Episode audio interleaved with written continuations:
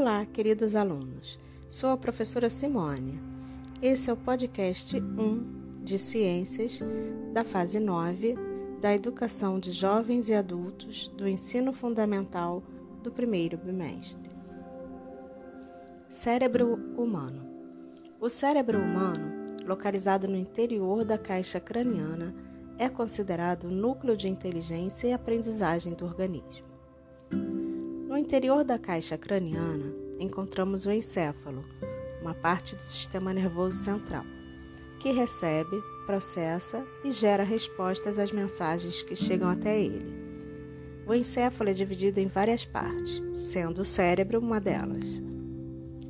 O cérebro, que é considerado o núcleo de inteligência e aprendizagem do nosso corpo, é a maior parte do encéfalo compondo cerca de 80% da massa total dessa parte do sistema nervoso central.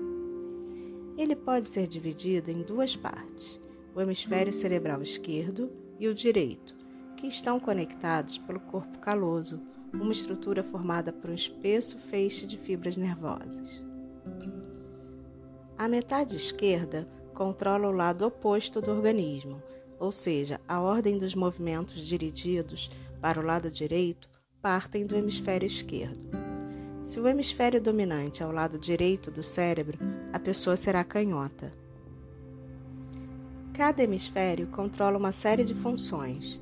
Por exemplo, o hemisfério direito é que nos confere a capacidade de reconhecer rostos e objetos. Já o lado esquerdo do cérebro controla nossa capacidade de leitura e escrita, assim como nos permite identificar regras gramaticais. Segundo alguns estudos, os dois hemisférios cerebrais atuam de funções distintas. O hemisfério esquerdo, na maioria das vezes, está ligado à linguagem, realização de cálculos, algumas memórias, resolução de problemas e fala.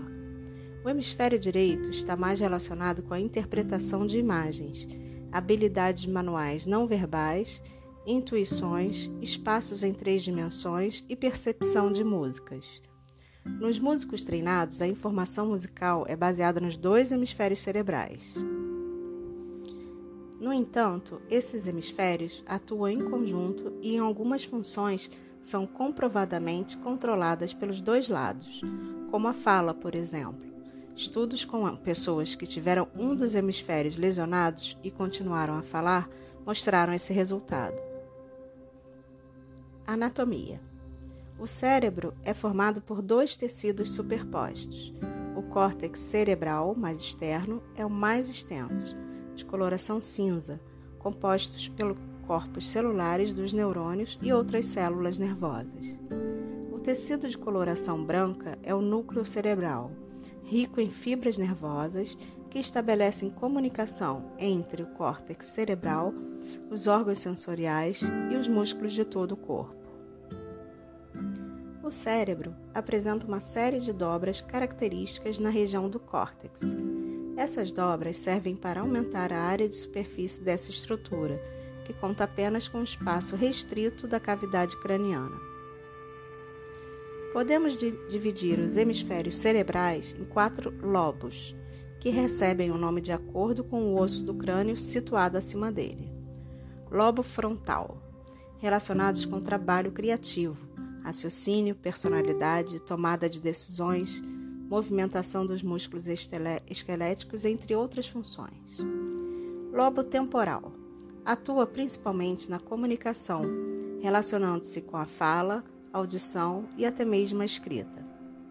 Lobo parietal, relacionado entre outras funções com a percepção de dor, frio, calor e toques. Lobo occipital, possui relação com o processamento das informações visuais. Funções do cérebro.